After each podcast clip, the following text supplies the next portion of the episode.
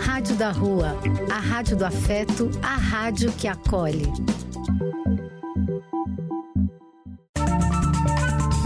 Apoio: Casa de Vó, Banho para Geral e Instituto de Políticas Relacionais. Programa e quem quiser que conte outra. Depois de ouvir uma boa história, é conversando que a gente se entende.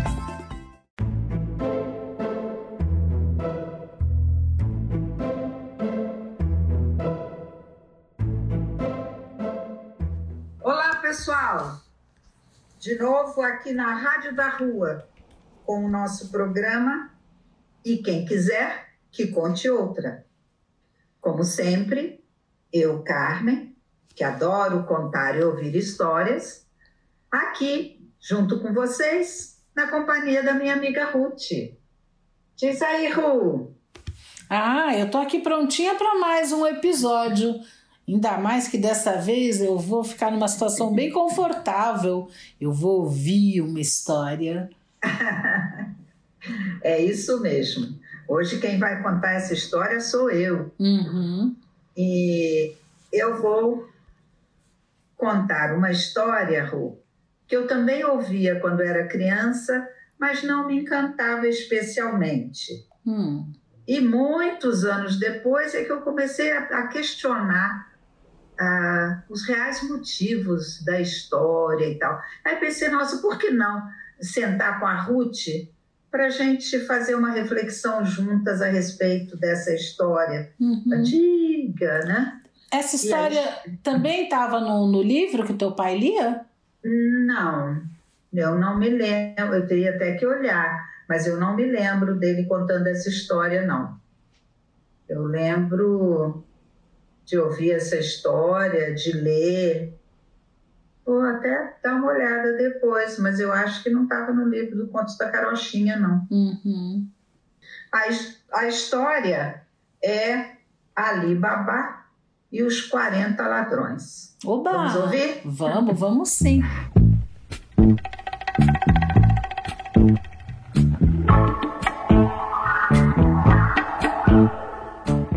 Era uma vez um jovem chamado Ali Babá, que viajava pelo reino da Pérsia levando notícias para o rei. Esta era sua principal missão. Em uma de suas viagens, enquanto descansava, ouviu vozes distantes. Ali Babá subiu em uma árvore e viu quarenta ladrões diante de uma enorme pedra. Um deles, de repente, gritou: Abre-te, Sésamo! A enorme pedra se moveu, revelando a entrada de uma caverna. Os ladrões entraram e a pedra se fechou. Quando os ladrões saíram, Ali Babá resolveu experimentar. Aproximou-se e gritou para a pedra: Abre-te, Sésamo! A enorme pedra se abriu e Ali Babá entrou na caverna ele viu um imenso tesouro e carregou o que pôde no seu cavalo, partindo direto em direção ao palácio para pedir a filha do sultão em casamento. Quando o sultão viu o dote, imediatamente aceitou. Ali Babá ficou muito feliz e resolveu contar para todos que ia se casar, mas para isso precisava comprar um palácio para a princesa voltou ao local onde tinha avistado os ladrões e falou: Abre-te, Sésamo! Um dos ladrões, que estava escondido por perto e viu Alibabá sair da caverna carregando o tesouro, foi contar aos outros o que viu e decidiram pegá-lo. Com as joias, Alibabá comprou um palácio para sua amada e avisou a todos que daria uma festa no dia do seu casamento. Os ladrões, sabendo da festa, se esconderam em barris de vinho que estavam vazios para atacar Ali Babá à meia-noite, quando estivesse dormindo. A festa foi tão alegre que o vinho acabou. Ali Babá então foi à adega verificar se havia mais e, sem querer, escutou um sussurro: Já deu meia-noite? Perguntou um dos ladrões. de dentro do, do barril de vinho. Já, mas esperem a festa acabar. Aí vamos pegar aquele que está roubando o nosso tesouro. Voltando à festa, Ali Babá disse: O vinho estragou e preciso de ajuda para tirá-lo daqui. Alguns guardas ajudaram a levar os tonéis até um despenhadeiro. Vamos jogá-los lá embaixo, disse Ali Babá. Ao perceber que seriam jogados, os 40 ladrões entregaram-se aos guardas. Com os ladrões presos, Ali Babá ficou com o tesouro. A princesa e ele viveram felizes para sempre com a fortuna encontrada. E assim termina a história de Ali Babá e os 40 ladrões.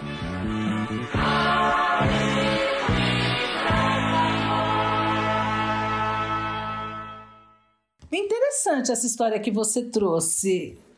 Apesar dela ser bastante conhecida, eu acho que aqui no programa ela traz algumas novidades, né? Eu... É, eu acho que eu é, eu estou curiosa porque eu vou aproveitar para discutir algumas coisas que passavam meio na minha cabeça quando eu ficava pensando sobre essa história. Uhum. E uma das coisas que passavam é: será que a mensagem é achado não é roubado? Uhum. Eu sempre achei essa história meio estranha. Como é que você vê isso? É, eu primeiro gostaria de falar um pouco mais da história propriamente dita e não da mensagem, né? Porque essa história ela tem uma coisa bastante interessante que ela faz parte daquele livro conhecido como Mil e Uma Noites.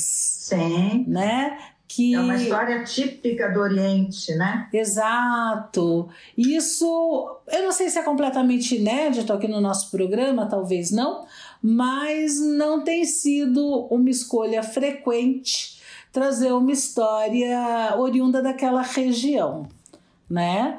É, e outra coisa para considerar também que, que estas histórias lá dos povos árabes é, che chegaram para gente. Teve um francês chamado Antoine Galland. Uh, ele viveu de 1645 a 1715, ou seja, há um certo tempo atrás, ele foi lá e coletou essas histórias que eram transmitidas oralmente. Ele fez uma, então, uma, uma coletânea, uma tradução, e a partir daí que todo mundo ocidental conhece essas histórias. Né? Aladdin, por exemplo, é muito conhecido. Né? Uhum. Tem versão do Walt Disney, etc, etc. Algumas ficaram bastante conhecidas e outras nem tanto. E tem essa. Você sabe, Ru, você perguntou se naquele livro antigo do meu pai tinha a história do Alibaba. Uhum. Eu falei, eu acho que não, mas não tenho certeza. Uhum. Aí peguei o livro, dei uma olhada, não tem a história do Alibaba, uhum. mas tem a história do Aladim. Ah, que, que também é uma história da, lá do Oriente, não é? Sim.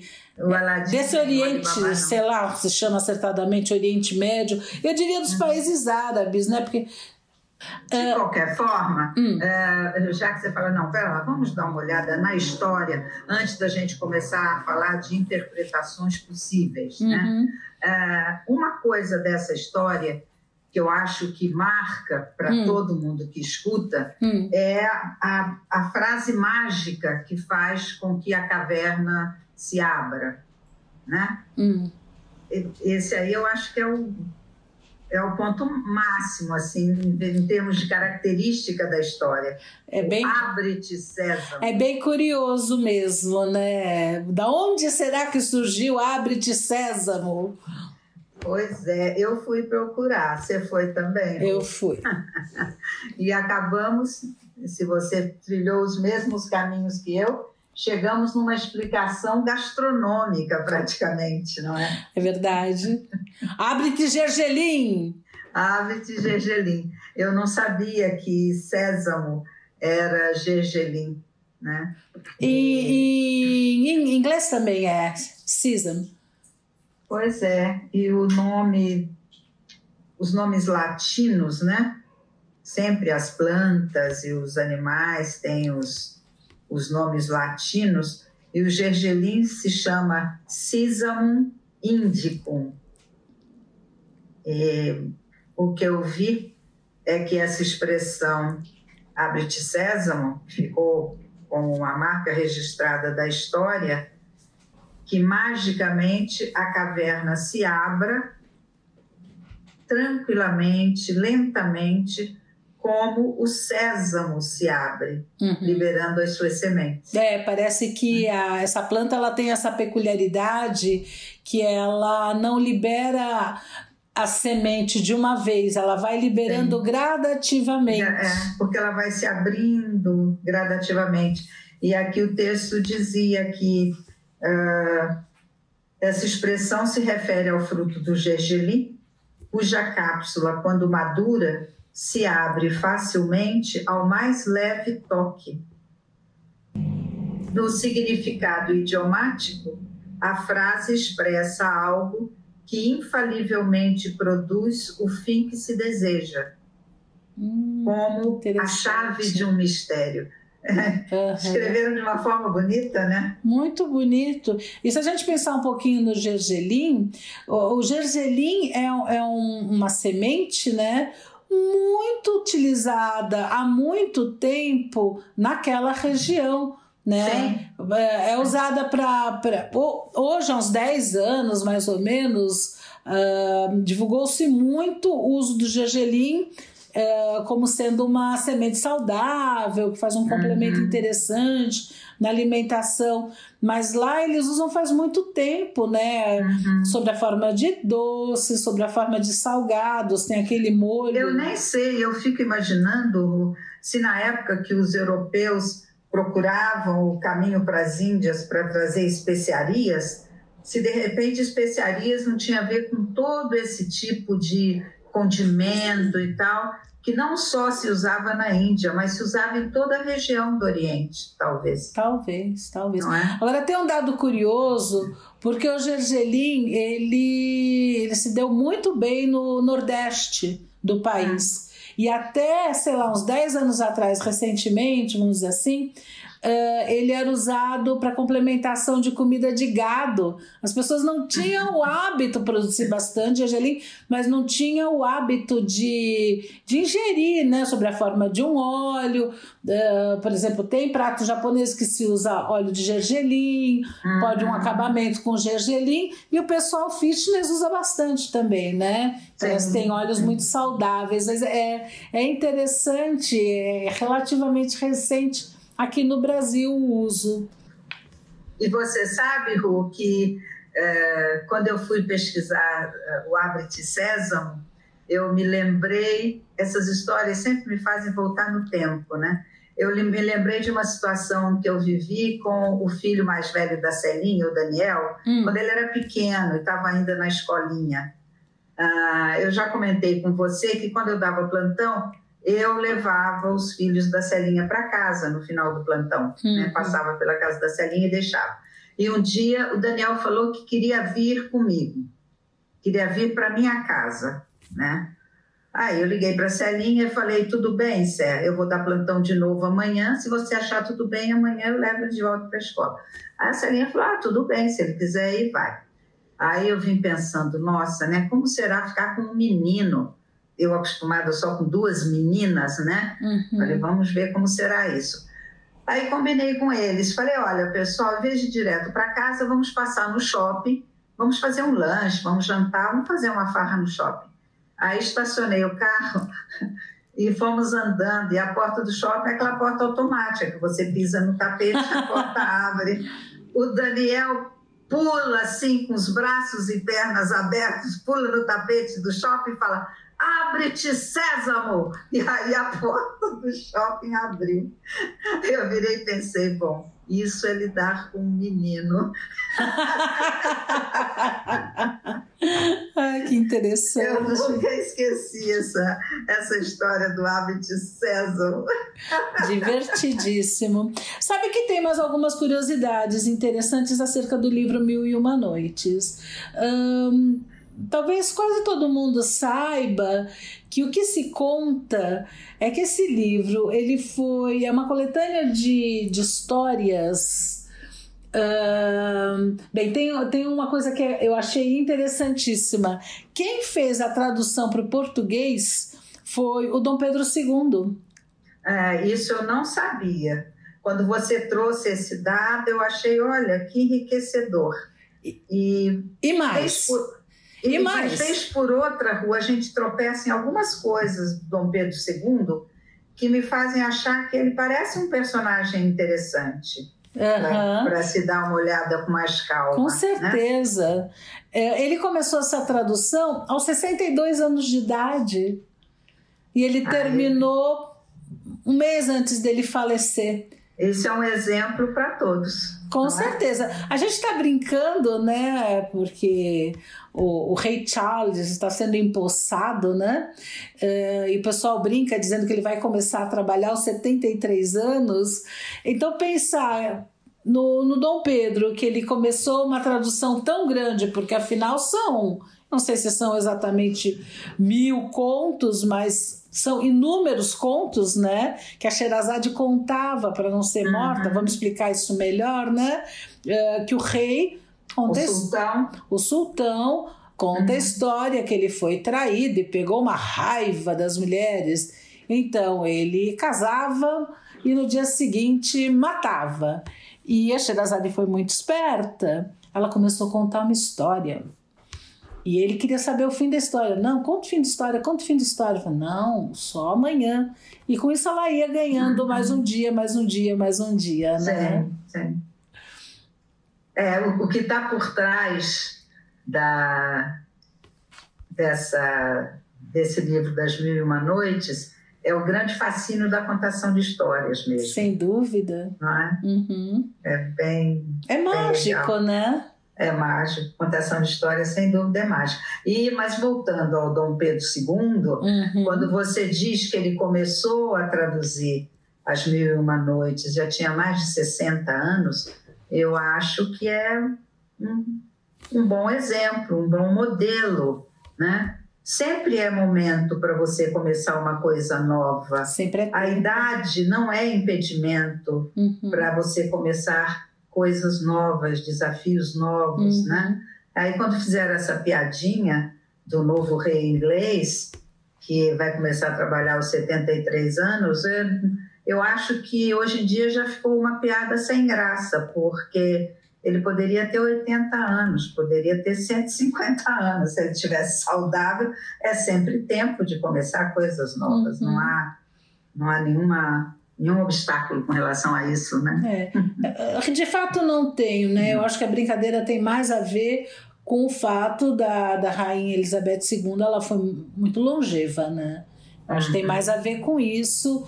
Então, ele só, só foi tomar posse bastante, bastante avançado nos anos, né? É, as pessoas falam que ele é o monarca mais velho a ser empossado até uhum, hoje. Uhum. E realmente as pessoas viviam bem menos, é. não é?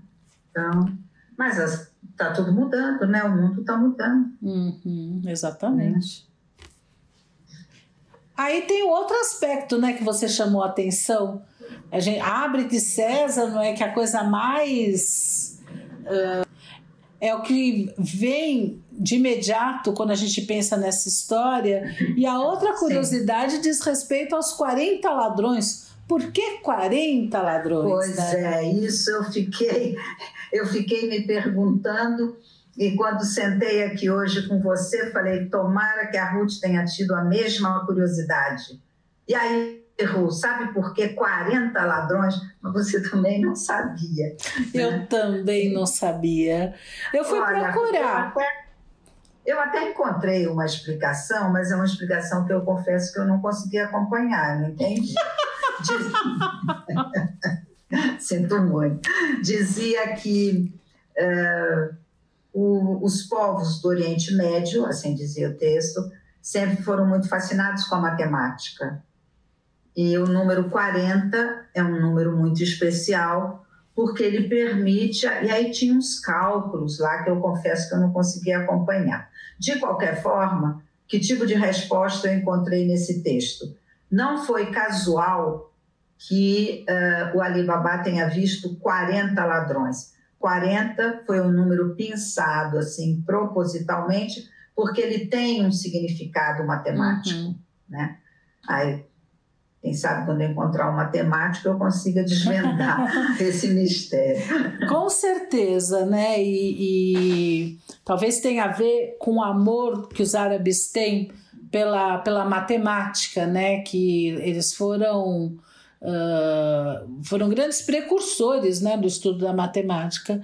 Agora, o que eu fui ver também, se 40 tem algum significado cabalístico, e tem. Uhum. Parece que o número 40 ele aparece muitas vezes na Bíblia, quer no Antigo como no Novo Testamento né? O povo hebreu ficou 40 anos no, exer no, no deserto, a, o dilúvio, ele foram 40 dias e noites de dilúvio. Mas o Cristo também ficou 40 dias no deserto, não é? Quando ele foi tentado e tal. 40 dias de jejum de Jesus é. Cristo, é. 40 chibatadas que Cristo levou, Moisés ficou 40 dias lá sobre o monte, quer dizer, é, é 40, 40 aparece repetido às vezes. É, veja, a Bíblia não tem nada a ver com foi escrita muito depois, né, do dessas histórias, mas seja como for, para vários grupos de seres humanos, 40 aparece com frequência, tem uma relevância, né? Como você diz, é. não é um número qualquer. Não, não é um número qualquer. O Novo Testamento, sem dúvida, foi escrito depois. O Antigo, eu já não sei, né? Parece que talvez na mesma época. Talvez na mesma época. Mas, de qualquer forma, é, a gente observa, dependendo do tema que você está pesquisando e tal, que em locais diferentes do planeta você tem grupos humanos chegando a conclusões muito parecidas, uhum. não é? Interessantíssimo. Então, fica aí esse, esse ponto de interrogação. Por que 40 ladrões? Não sabemos, mas há um motivo. Não uhum. foi aleatório. Não é? exato, exato. Ô, Ru, ainda para finalizar, seguindo a sua sugestão de falar primeiro da história em si, uhum. tem um outro aspecto que eu acho interessante na, na história do Alibaba, é que há, há versões diferentes. Né? Uhum. Né? Essa história que eu contei é uma versão. Sim. Que ele era um ajudante né, do, do sultão e tal. Mas tem várias releituras, eu não sei qual delas é original, que fala que o Alibaba era pobre Uhum. Ele era um camponês, né, e viu os ladrões falando da sésamo, etc. E, e nessa história, nessa versão que eu li, ele pega o dinheiro para desfrutar pessoalmente o dinheiro não, as riquezas todas, né, uhum. para desfrutar pessoalmente. Em outras versões, ele aparece é, como se fosse um, um um Robin Hood né, do Oriente. Ele distribui as riquezas pela população pobre da qual ele fazia parte. Né? Você também encontrou alguma coisa desse tipo por aí? É, uh, de fato existem várias versões. A gente não tem nem ideia qual seja original, porque se é de tradição oral e tem aquela. Não, acho que teria que ler Mil e Uma Noites. Não, é que a Mil e Uma Noites já é uma coletânea de uma tradição sim. oral. Né? Sim, Ou seja, sim, sim. Dizer, o que você Mas pode é... ir no Mil e Uma Noites coletado por, pelo galã. Por né? fulano é. no século XVIII, XVII, sei lá, que seria meio ponto de partida aqui para o Ocidente. Hum. Né? Agora, todas essas histórias, de fato, elas vêm de uma tradição oral anterior. Sim. E elas vão mudando, né? É, e tem complementos, né? Uh, onde aparece, sei lá, uma esposa, uma o cunhada, irmão. o irmão, né? Tem, tem vários complementos aí, Sim. mas eu acho que a essência da história, de uma forma resumida, você passou no, no que você contou pra gente. Uhum. E aí, voltando à minha questão inicial, né, que você falou, não, pera lá, vamos olhar a história primeiro, depois a gente começa a, a navegar um pouco por interpretações possíveis, né? Uhum. Sempre essa história me trazia essa indagação. Será que está querendo dizer que o achado não é roubado? Ele achou, né? Ele viu o pessoal entrando na caverna, ele entrou, achou o tesouro, pegou para ele, uhum. né?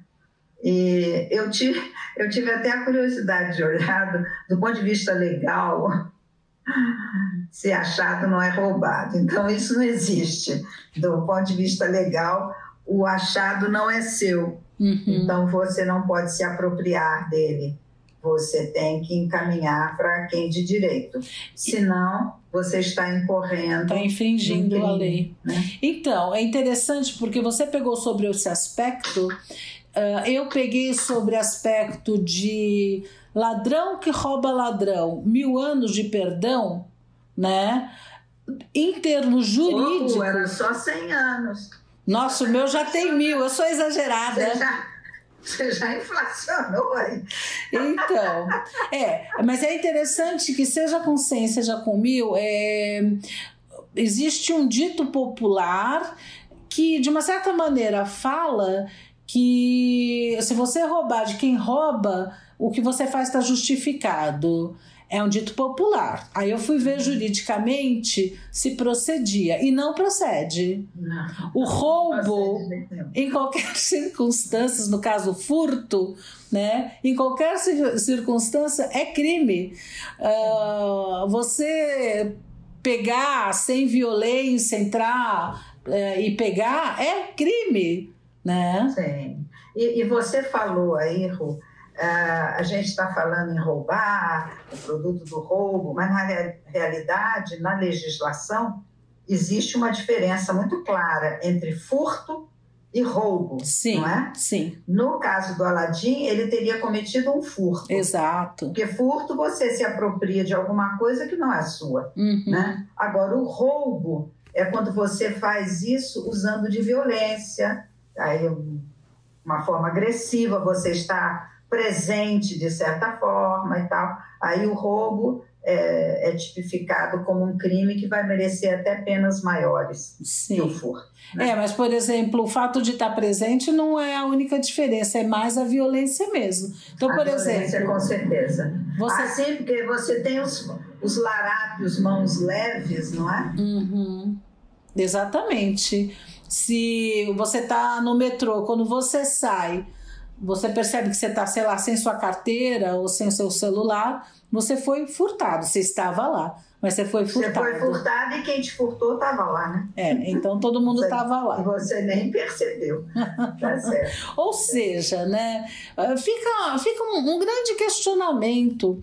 Eu fui até ver, né, uh, aquela região da onde vem essa, essa história, esse conto, é a Mesopotâmia, né? E foi exatamente na Mesopotâmia que foi escrito o Código de Hammurabi, que é a primeira vez que se organiza um conjunto de leis. Ou uhum. seja, tinha legislação né? Eu, eu, eu não consigo entender muito bem se tem a legislação e na realidade é uma história que conta que alguém que tira de outro, né, furta de outro, né, para usar a linguagem certa, e é uma história que passa de geração para geração. Uhum. Quer dizer, para mim é quase são quase duas coisas incompatíveis a não ser que entre o aspecto uh, de fazer justiça social na linha do Robin Hood. Mas é, é, é, tem uma coisa estranha mesmo aí, né? Não, tem, tem. Que redundou nisso, né? Uhum. Achado não é roubado, ladrão que rouba ladrão tem 100 anos de perdão. Para você tem é... 100, para mim tem mil. Você tem mil anos de perdão, você está você tá bem leniente aí, em suma é, é, eu acho que tudo isso traz um pouco, talvez, características nossas de, de seres humanos, né? Como se o, o furtar, às vezes até o roubar, né? estivesse tão presente no dia a dia, meio quase como se fizesse parte. Uhum. Eu estou eu tô lembrando aqui, Ru, que eu encontrei um, um depoimento de um ladrão de túmulos egípcios. Uhum. Tem uma. As pessoas consideram que é uma confissão datada de 1110 a.C. Uhum. E ele era um pedreiro. E a confissão dele é mais ou menos assim: Nós fomos roubar os túmulos, como é nosso hábito. que engraçado. E nós, e nós achamos a tumba de pirâmide de rei Sobekensaf. Esta tumba era diferente das pirâmides e tumbas dos nobres que nós normalmente roubamos. Pegamos nossas ferramentas de cobre e forçamos um caminho para a pirâmide desse rei através da sua parte mais interna. Localizamos as câmaras subterrâneas e, tomando velas acesas em nossas mãos, entramos.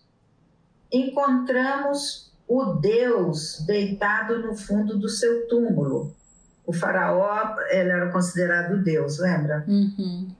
E encontramos o local do enterro da rainha, Nubicapaz, sua consorte, ao lado dele, sendo protegida e guardada por gesso e coberta com detritos. Uhum. Abrimos seus sarcófagos e seus caixões e encontramos a nobre múmia do rei portando uma espada. Havia um grande número de amuletos e joias de ouro em seu pescoço, e ele usava uma peça de cabeça de ouro. A nobre múmia do rei estava completamente coberta de ouro, e seus caixões eram decorados com ouro e prata por dentro e por fora, e incrustados com pedras preciosas.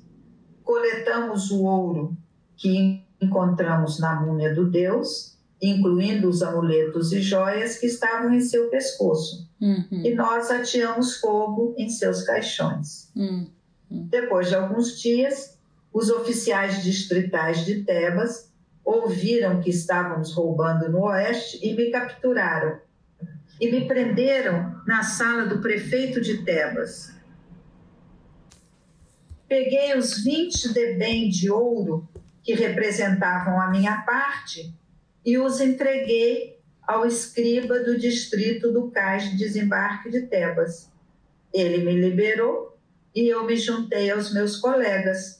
Eles me compensaram com a minha parte novamente, e então eu adquiri o hábito de roubar os túmulos. O que que me chamou a atenção aqui é que os, os túmulos dos faraós, não é?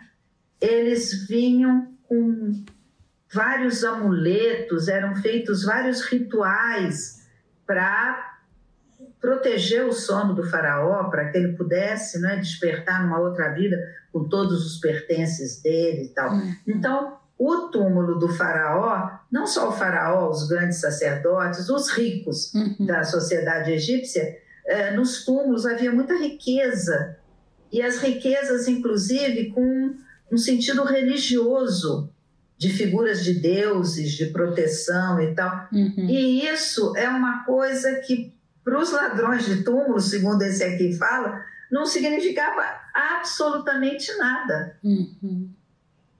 Você está entendendo? Sim, sim. Nossa, é, eu fiquei meio, meio impressionada né, com isso. Uhum. Como desde sempre você tem as pessoas, não sei, que passam por cima das normas, que não, hum, não se intimidam com as normas, hum, não, não respeitam, Uhum. ah, não sei. Achei. É, do que eu saiba, ah, no caso de infrações de trânsito, né? Os países aonde menos se comete infração de trânsito não é o país onde as pessoas são mais boazinhas. É o país aonde as penalidades para quem comete essas infrações são as mais severas. É, o que acontece é que o pessoal a gente vai lendo, né? Tem muita coisa que é, sei lá, o estudioso vai, encontra uma explicação para uma coisa e ele deduz outras tantas. Mas eu já li em alguns locais diferentes que as punições, quando se prendia um ladrão de túmulos, que as punições eram severas, rigorosíssimas, é. Uhum tipo cortar as duas mãos do cara, sabe os negócios assim? Mas o que que essa, o que que eu li a confissão desse ladrão de túmulo? Porque ele deixa claro que havia uma forma de subornar, subornar as autoridades. Uhum. Ou, é isso que ele eu tá fico falando? pensando, será que é outra época ou existiam essas duas possibilidades? eu acho que eu fiquei achando que subornar a autoridade sempre existiu. Uhum. que horror, hein? Eu acho eu que a gente poderia ouvir uma música antes não, de seguir, eu não? Te falar. Eu me lembrei de uma música. Ah! Você já não ouviu falar? Pá, se gritar, pega ladrão, o que, que acontece? Não sobra um, meu irmão. Exatamente. Vamos ouvir esse samba? Depois Vamos. a gente conversa. Que delícia.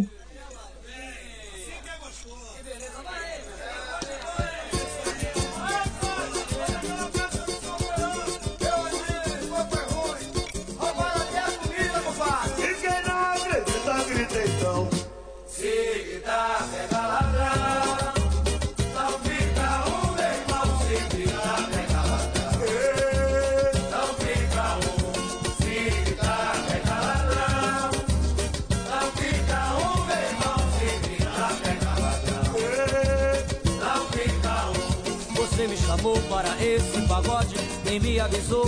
Aqui não tem pobre, até me pediu pra pisar de mansinho. Porque sou da cor, eu sou escurinho.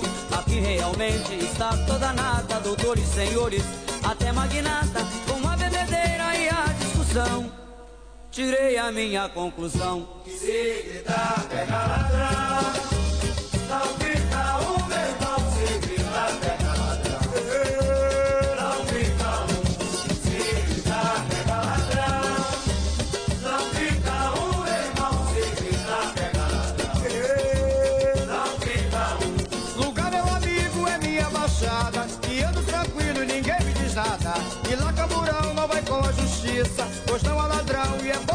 Boa polícia. Lá até parece a Suécia é bacana, que se leva o bagulho e se deixa a grana. Não é como esse ambiente pesado, que você me trouxe para ser roubado. Se gritar, pega ladrão,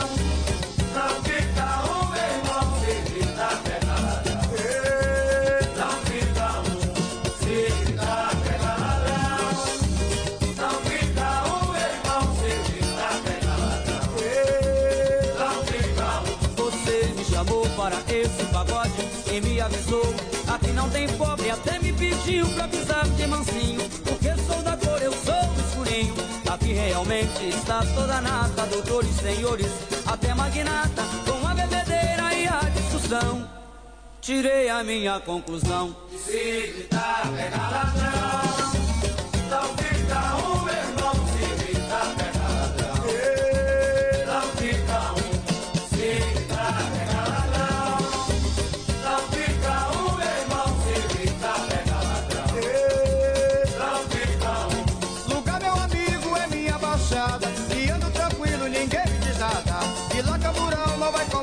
justiça, pois não há ladrão e é boa polícia. Lá até parece a Suécia é bacana, que se leva o bagulho e se deixa a grana. Não é como esse ambiente pesado, que você me trouxe para ser roubado. Se gritar, pega ladrão,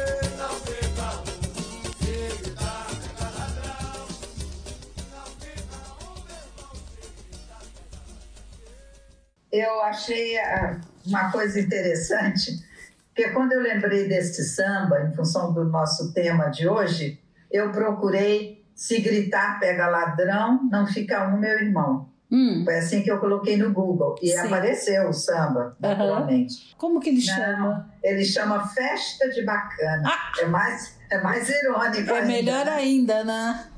A letra dele é muito boa. E entre os autores dele, parece que tem mais de um, tem um compositor famoso da Portela, Ari Alves de Souza, que era chamado Ari do Cavaco.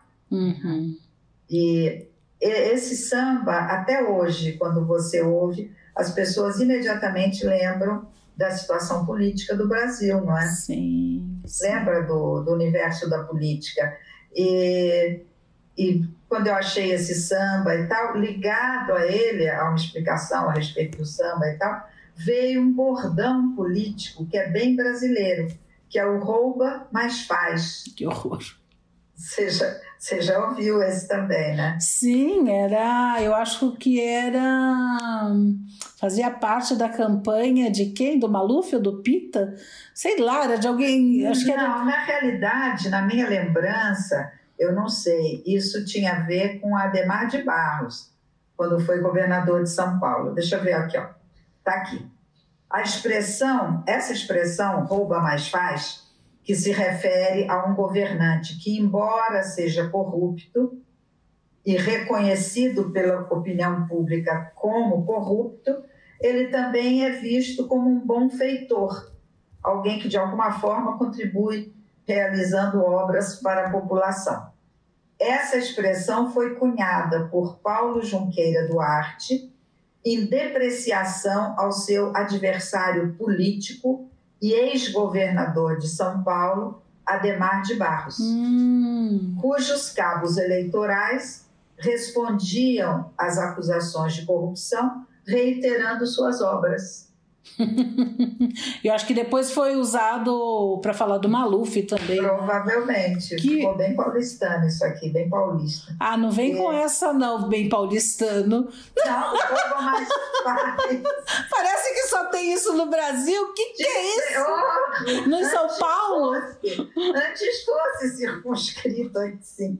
Isso aqui é generalizado. O que eu quis dizer é, deixa eu me explicar é que quando a gente fala do rouba mais faz, geralmente vem a figura de dois políticos é, paulistas.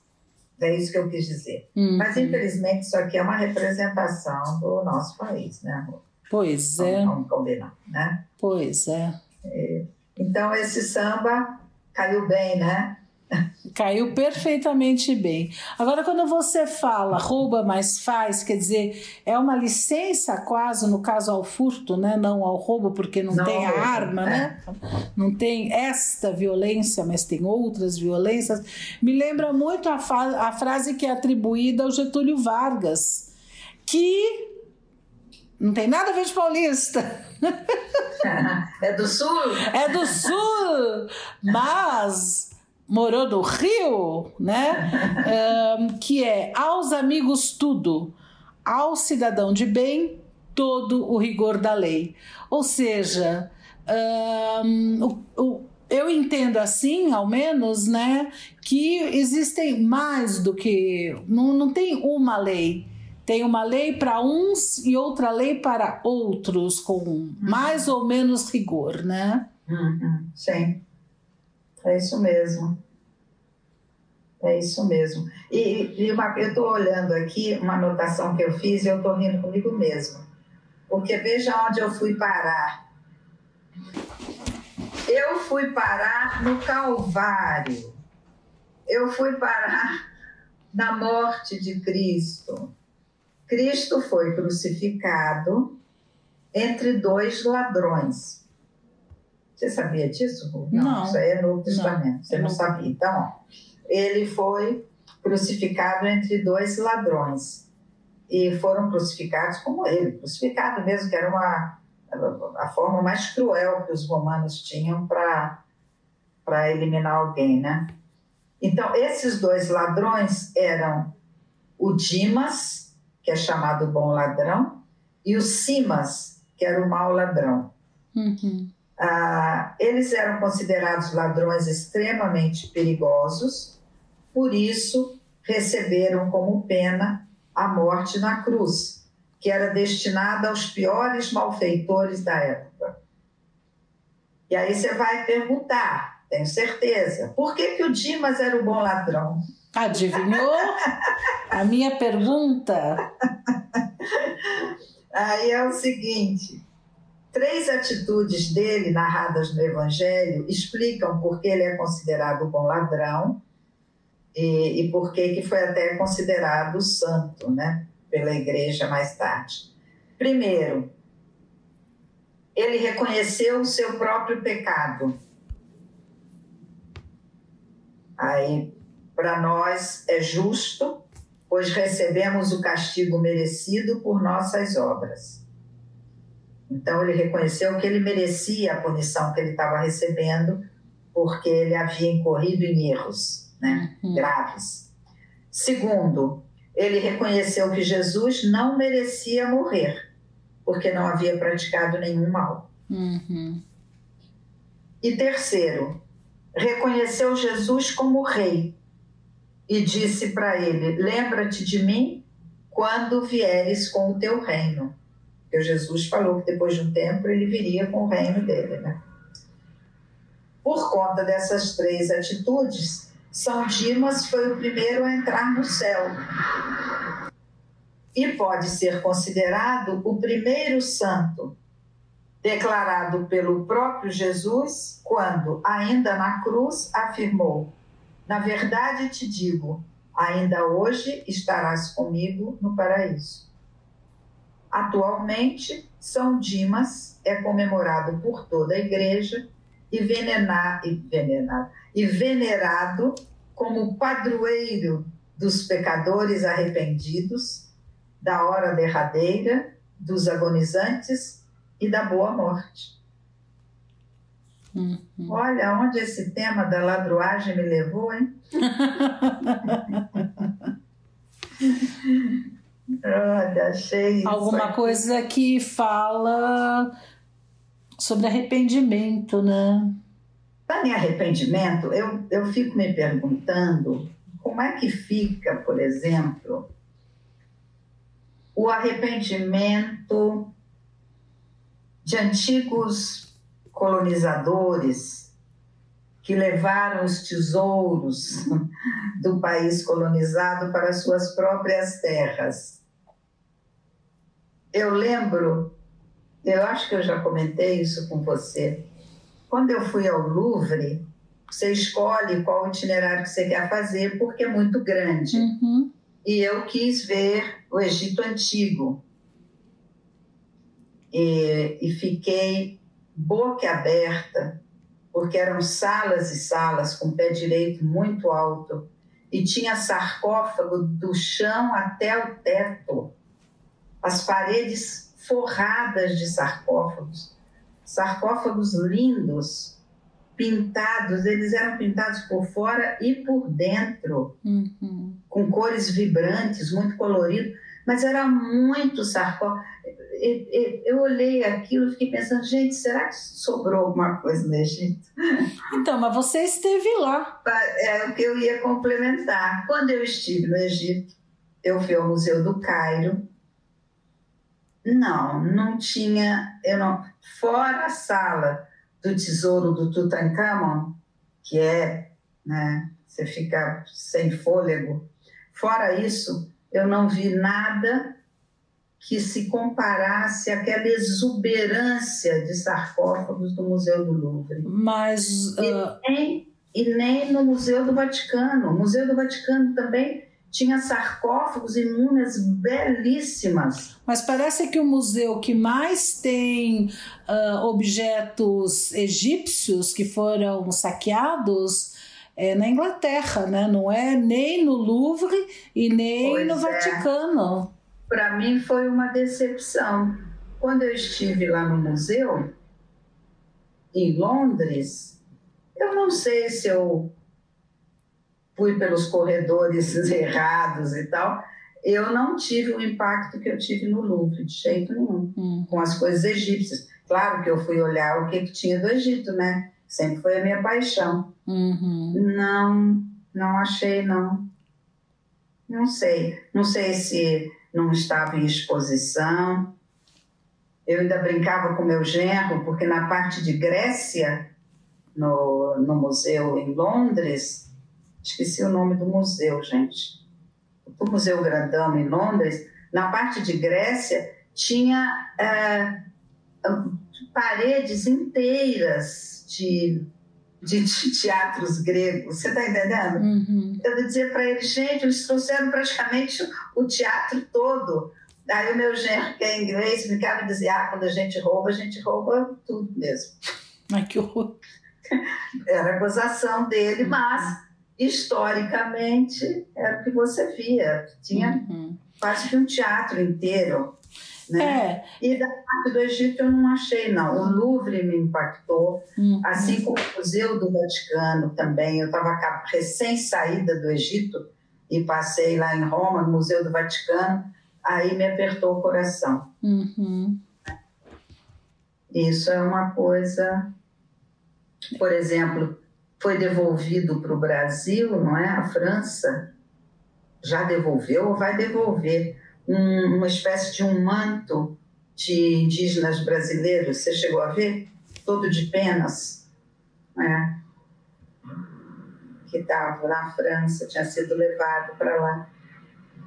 É, mas é, bem, o coloniz- colonizador tem se caracterizado por roubar os tesouros né, dos colonizados. Sim.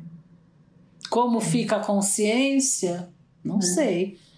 E como fica depois, né? Porque hoje a gente está vivendo um momento, pelo menos com relação a essa parte histórica, assim, né, de artefatos antigos e tal, a gente está vivendo um momento de questionamento com relação a isso, né? Uhum. Mas não sei.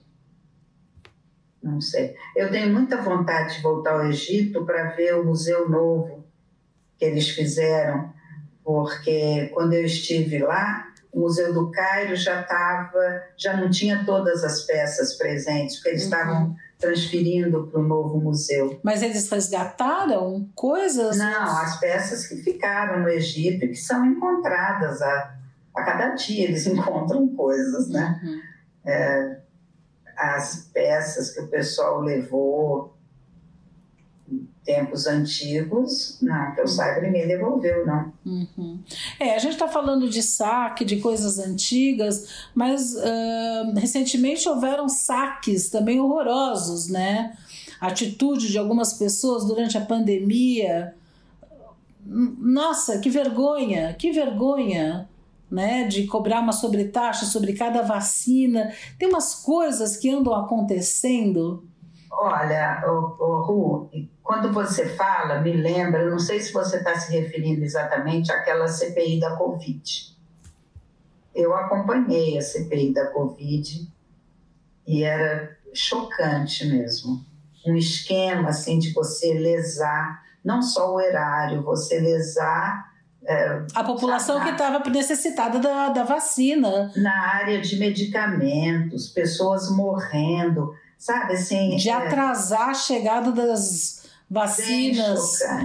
De cobrar um sobrepreço, sabe assim, de, de recusar receber vacina por motivos políticos, para fazer uma competição política com, Uhum. com outro político. A, aquela CPI colocou a nu, assim, uma coisa que a gente já sabia, que tinha um nível de corrupção engraçando muito forte, mas foi chocante de ver. Uhum.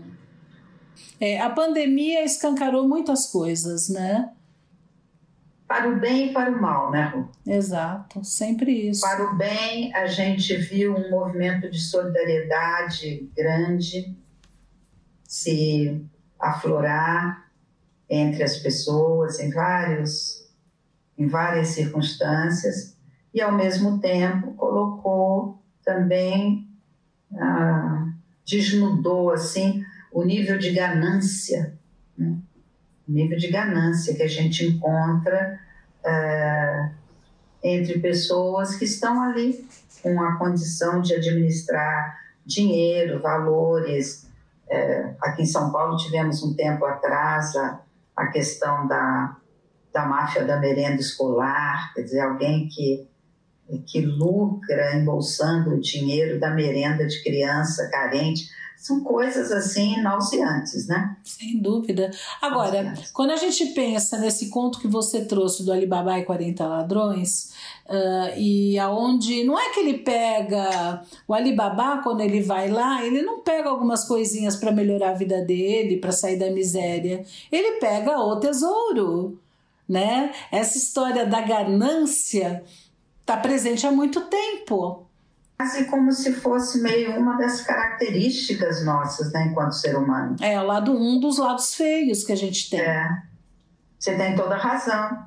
Ele não pegou só um dinheirinho porque ele estava precisando encher a dispensa da casa dele que estava vazia. Não, ele ele também saqueou o saque, né?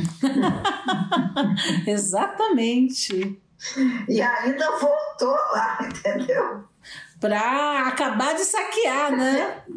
Exatamente. Exatamente. Quer dizer, a ganância está muito presente, né? Agora, tem um dado interessante. O que, que aconteceu com a violência no Brasil com relação à pandemia?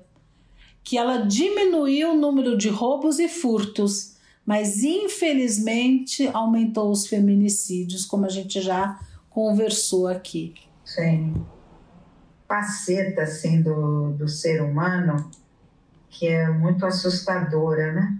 Uhum. Agora, outro dado que eu acho interessante, em geral, os países com menor violência de uma maneira geral, né, com uma baixa taxa de criminalidade, são lugares onde ah, a economia vai muito bem não existe grande discrepância entre os maiores e os menores salários, tem um IDH bastante alto, né? Isso caracteriza hum, os países onde a criminalidade é bem baixa.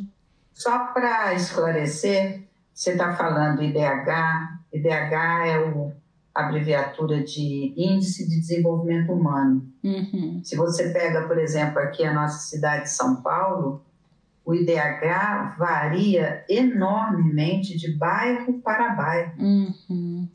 Você tem bairros que têm um IDH próximo de países europeus, uhum. e você tem bairros que o IDH despenca para os lugares mais pobres e desorganizados do planeta, é. na mesma cidade. É, isso é, é, é, Esse é um. Tá, tá correlacionado, não posso dizer que cause, mas uh, um IDH alto entre todos são os lugares onde tem baixa criminalidade. Sim, Outra sim. coisa também que é interessantíssimo dos países com baixa criminalidade, os países com menor criminalidade, Posso até enumerar aqui: o país, uh, nessa última classificação, que é de 21, uh, Suíça ocupa o primeiro lugar, segundo é Dinamarca, terceira é Noruega, quarta é Canadá, quinta é Nova Zelândia, depois é Finlândia, e assim vai. Né? São países, a maioria deles, países europeus, Canadá não. E outra coisa que é característico desses países com baixa criminalidade é um baixo índice de corrupção. Uhum. Uh, talvez a criminalidade e a corrupção elas estejam ligadas, né? Sobe uma e sobe a outra. Baixa uma, baixa a outra. Uhum. Né? Eu acho alguma coisa assim de, de exemplo, de dizer se pode corrupção, por que não? O... Uma coisa que me assusta um pouco, a gente está num mês, nem é mais ano eleitoral, a gente já está há menos de um mês, uhum. uma eleição ampla no país, né? Uhum. E me assusta um pouco, porque eu vejo candidatos que eu jamais esperaria que estivessem concorrendo, porque tinham sido julgados e condenados na lei do ficha limpa, por Sim. exemplo no estado do Rio tem está acontecendo isso bastante uhum. e, e no entanto estão entrando com recurso para tentar reverter uhum. uma condenação que já tinha sido posta, uhum. né? já tinha sido dada. Então, é, é, complicado, né?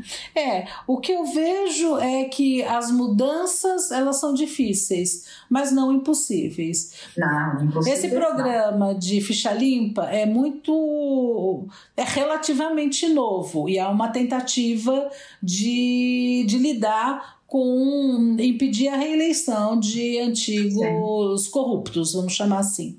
E... É, tem, tem, a gente tem muito chão pela frente ainda, né, Ru? Uhum. Por que, que todo mundo fica querendo se eleger? Porque uh, você fica sob um manto de proteção jurídica, uhum. não é? Uhum. De imunidade que a gente chega a, imunidade é tão extensa que a gente chega a chamar de impunidade. Né? Uhum. Então, tem aquela busca frenética de se eleger para um cargo qualquer. Uhum. Então, uma coisa que eu acho muito bem-vinda é, é que o número de mulheres candidatas esse ano aumentou expressivamente. Uhum, isso é bem o fato de ser mulher por si só não garante que seja uma boa candidata, obviamente, uhum. né? A gente precisa olhar direitinho a que partido está ligada, uhum. é, a proposta. Tipo de, que tipo de coisa esse partido andou fazendo. E mesmo a pessoa. Ligada à proposta em que tipo de área, uhum. né? educação, meio ambiente, saúde. Quer dizer, essa pessoa é atuante em que área? O número de indígenas e de mulheres indígenas também aumentou é bastante. Uhum. É, são ventos novos, isso eu acho que dá um certo alento. Entramos e saímos dessa caverna da Alibaba. Terminamos por hoje?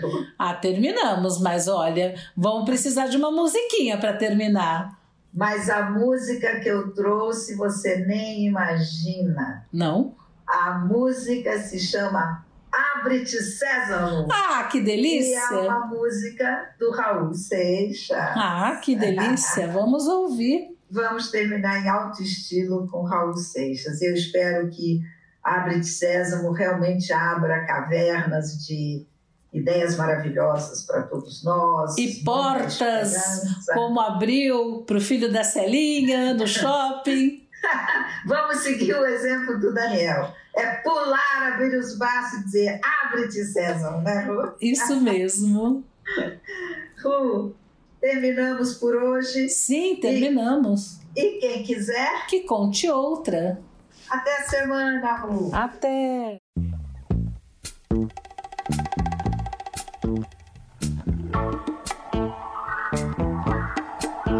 Lá vou eu de novo, um tanto assustado com Alibaba e os 40 ladrões. Já não querem nada com a pátria amada e cada dia mais enchendo os meus botões. Lá vou eu de novo, brasileiro, brasileiro nato. Se eu não morrer, eu mato essa desnutrição. Minha teimosia braba de guerreiro é que me faz o primeiro dessa procissão. Ah, fecha a porta, abre a porta.